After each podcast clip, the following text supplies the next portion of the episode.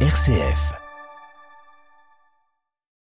Le successeur de Pierre dans les pas de Saint Paul à Malte, le pape François a conclu hier son 36e voyage apostolique de deux jours sur l'archipel maltais. Aux confins méridionaux de l'Europe, comme à Lesbos en Grèce, François a évoqué le drame de la migration, le naufrage d'une civilisation qui ne saurait bien accueillir son prochain. Récit de notre envoyé spécial à suivre, vous entendrez aussi le témoignage du père Oliver Borg-Olivier, jésuite à Malte. L'actualité internationale marquée ce lundi par le terrible massacre de Boutcha hier en Ukraine. Les troupes russes auraient tué plus de 410 civils dans des bombardements. Moscou nie les faits. La communauté internationale va durcir les sanctions. Coup de théâtre politique au Pakistan, échappant de justesse à une motion de censure, le Premier ministre Imran Khan a obtenu hier la dissolution du Parlement et convoqué des élections anticipées. Il est accusé de mauvaise gestion économique et diplomatique. Le président sortant réélu en Serbie, Alexander Vucic revendique une victoire écrasante au scrutin présidentiel d'hier.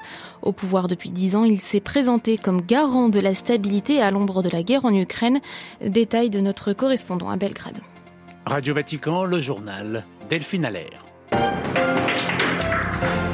Bonjour. D'abord, la fin du voyage du pape François à Malte. Il est rentré hier au Vatican après deux jours dans l'archipel le plus méridional d'Europe.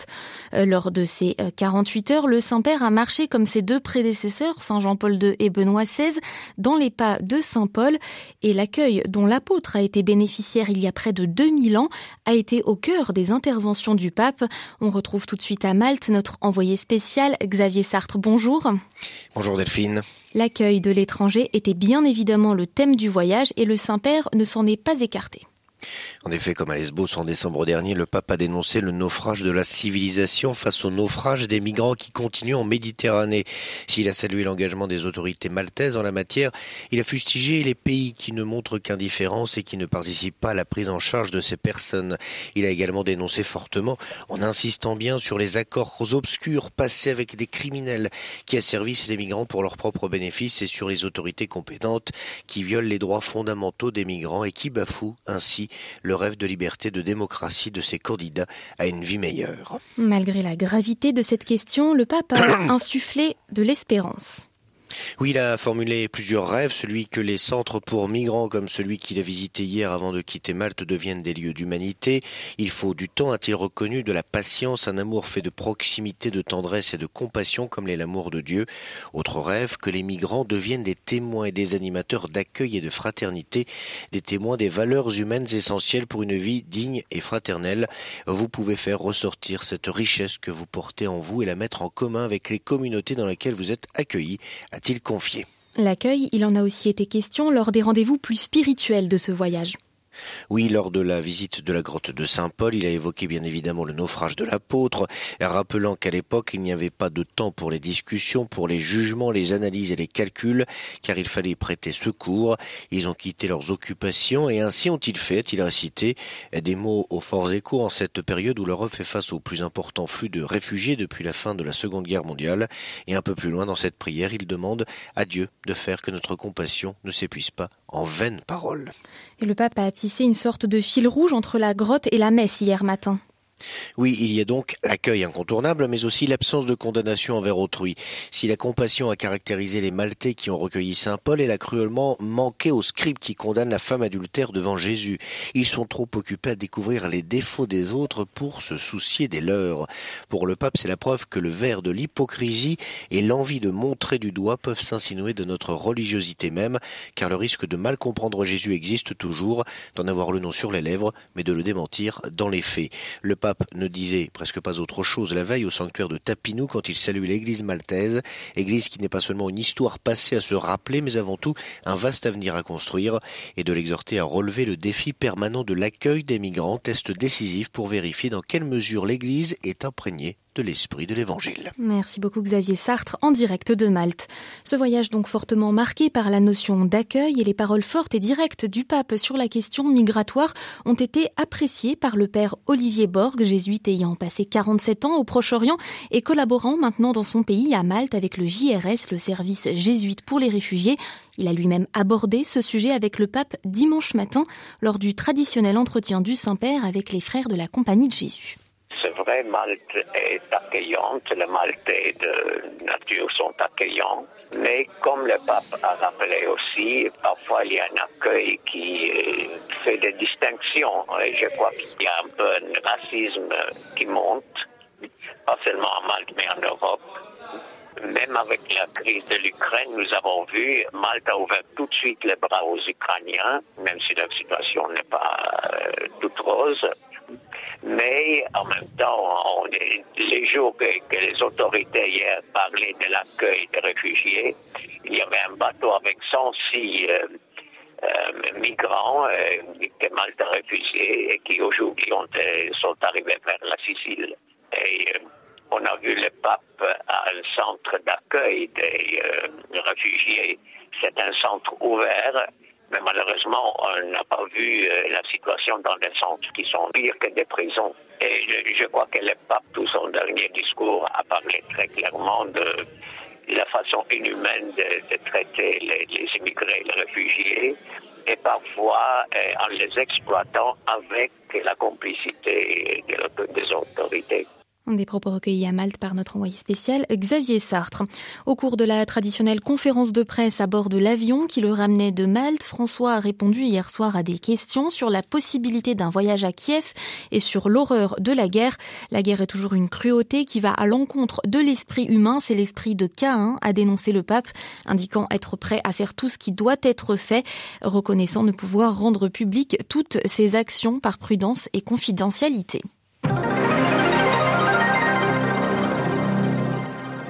L'Ukraine où tous les yeux sont tournés depuis hier vers Boutcha, ville de 36 000 habitants proche de Kiev au nord-ouest de la capitale.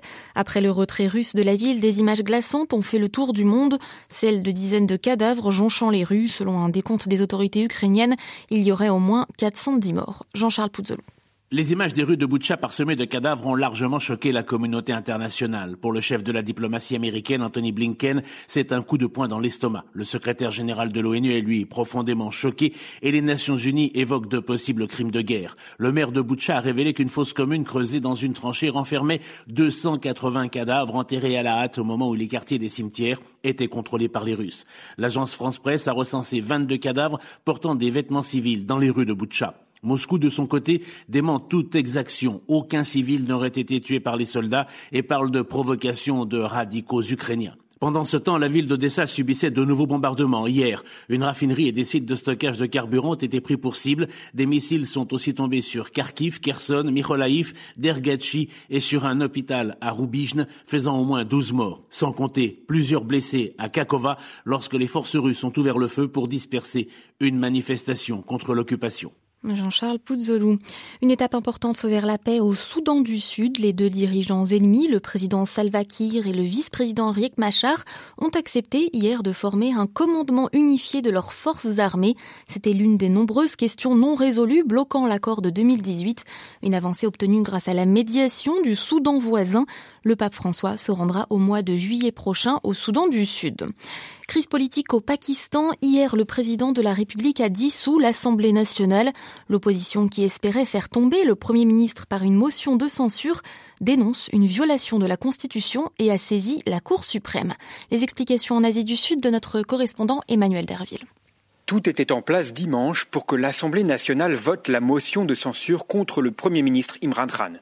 Déserté par ses alliés, le chef du gouvernement n'a plus de majorité sa démission semblait inéluctable. Mais Imran Khan a persuadé le président de l'Assemblée que la motion était contraire à la Constitution. Il accuse l'opposition d'être téléguidée par les États-Unis pour le faire tomber. Du coup, chaque camp accuse l'autre de haute trahison. La décision du président de la République de dissoudre l'Assemblée ne résout rien. Elle devrait provoquer des élections anticipées sous très haute tension. La popularité d'Imran Khan est en chute libre depuis que l'inflation et la crise économique étranglent la majorité de la population. L'opposition espérait en profiter pour former une nouvelle coalition.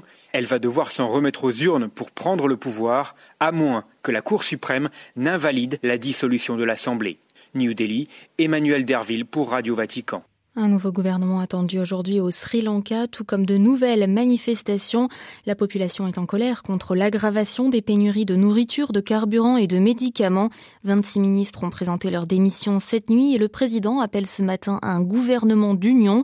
Les échanges ont été euh, interrompus également à la bourse du Sri Lanka après un plongeon de 5,9% et le gouverneur de la Banque centrale sri-lankaise vient de démissionner. Pas de second mandat à Hong Kong pour la chef de l'exécutif. Dirigeante Carrie Lam a averti de ses intentions Pékin. Euh, son mandat arrive à échéance le 30 juin. C'est l'actuel numéro 2 de Hong Kong, John Lee, un ancien des services de sécurité qui est présenté comme candidat probable. Un nouveau président au Costa Rica, le conservateur Rodrigo Chavez a gagné l'élection d'hier. Il va entamer un mandat de quatre ans à la tête d'un pays en proie à une crise économique et sociale. Le Costa Rica, depuis longtemps considéré comme le pays le plus stable d'Amérique latine. Au moins 12 morts lors d'une émeute dans une prison d'Équateur hier. L'Équateur régulièrement confronté à la violence euh, dans ses prisons, généralement liées aux gangs. 320 prisonniers ont été tués dans des bagarres en 2021. Dans les Balkans, réélection pour le président sortant en Serbie. L'issue du triple scrutin présidentiel législatif et municipal a toutefois mis du temps à se dessiner hier soir. Après plusieurs heures de confusion, le président Vucic a fini par revendiquer sa large victoire et celle de son parti, mais l'opposition appelle déjà à manifester. À Belgrade, Simon Rico. Selon les premiers résultats partiels basés sur un peu plus de la moitié des votes dépouillés, Aleksandar Vucic serait réélu dès le premier tour à la présidentielle avec environ 60% des voix. Pour l'opposition qui espérait pousser le chef de l'État au second tour, c'est une douche froide. Son principal rival, l'ancien général Zdravko Ponoš, n'obtenant que 17%. De même, les libéraux d'Unis pour la Serbie plafonnent sous les 15% aux législatives et la coalition rouge-verte Moramo est donnée sous les 5% alors que le parti progressiste d'Alexander Vucic, issu de l'extrême droite, est donné très largement en tête, autour de 45%. Seul motif d'optimisme, la capitale Belgrade où les candidats d'opposition seraient en tête et pourraient s'unir pour reprendre la mairie. La journée a toutefois été marquée par de nombreuses irrégularités qui auraient concerné un bureau de vote sur dix et l'agression physique de plusieurs candidats d'opposition. Une manifestation est déjà annoncée pour ce lundi soir devant les bureaux de la commission électorale pour contester ces résultats très favorables au régime autoritaire d'Alexander Vucic qui contrôle tous les grands médias et toutes les institutions. Simon Rico, Belgrade pour Radio Vatican. Week-end électoral également en Hongrie et c'est Viktor Orban qui l'a emporté triomphalement pour la quatrième fois consécutive lors des législatives. Le dirigeant conservateur a fait face à une alliance inédite et disparate de six partis décidés à combattre, je cite, son autoritarisme. Le premier ministre hongrois est assuré de conserver une majorité des deux tiers au Parlement. L'affluence au scrutin a été très forte, s'approchant des records enregistrés en 2018. Et puis en France, bien sûr, dernière semaine de campagne électorale avant le premier tour de la présidentielle dimanche. Selon les sondages d'opinion, Emmanuel Macron, qui brigue un second mandat de cinq ans, apparaît en tête face à une dizaine de rivaux de droite et de gauche. Mais la chef du Rassemblement national et le dirigeant de la France insoumise resserrent l'écart avec le président sortant. Marie-Christine Bonzon. À ce stade de la campagne, la présidentielle semble se jouer entre les trois mêmes personnages qui avaient dominé le scrutin de 2017. Emmanuel Macron, Marine Le Pen, Jean-Luc Mélenchon, pour lesquels il s'agira de la dernière campagne présidentielle. Emmanuel Macron parce qu'il ne peut pas briguer plus de deux mandats. Marine Le Pen et Jean-Luc Mélenchon parce qu'après trois essais, la chef du Rassemblement national et le chef de la France insoumise indiquent que cette présidentielle sera leur dernière. Pour Emmanuel Macron, le bon, enregistré début mars, après sa déclaration officielle de et l'invasion russe de l'Ukraine est désormais effacée. Le président sortant, dont le mandat a été marqué par le mouvement de contestation des Gilets jaunes, par divers scandales et par une gestion controversée de la pandémie, est un président très impopulaire, avec seulement 37% d'opinion favorable. La dynamique de M. Macron, en moyenne des sondages, est orientée à la baisse, alors que celle de Mme Le Pen et de M. Mélenchon sont à la hausse. Mais dans cette campagne, il y a deux grandes inconnues. D'une part, l'abstention, avec environ 30% d'électeurs tentés par ce choix. D'autre part, un candidat hors norme en la personne d'Éric Zemmour, un ancien journaliste qui a créé un parti sur la droite du RN et qui pourrait bénéficier d'un vote non déclaré aux sondeurs. Marie-Christine Bonzon pour Radio Vatican.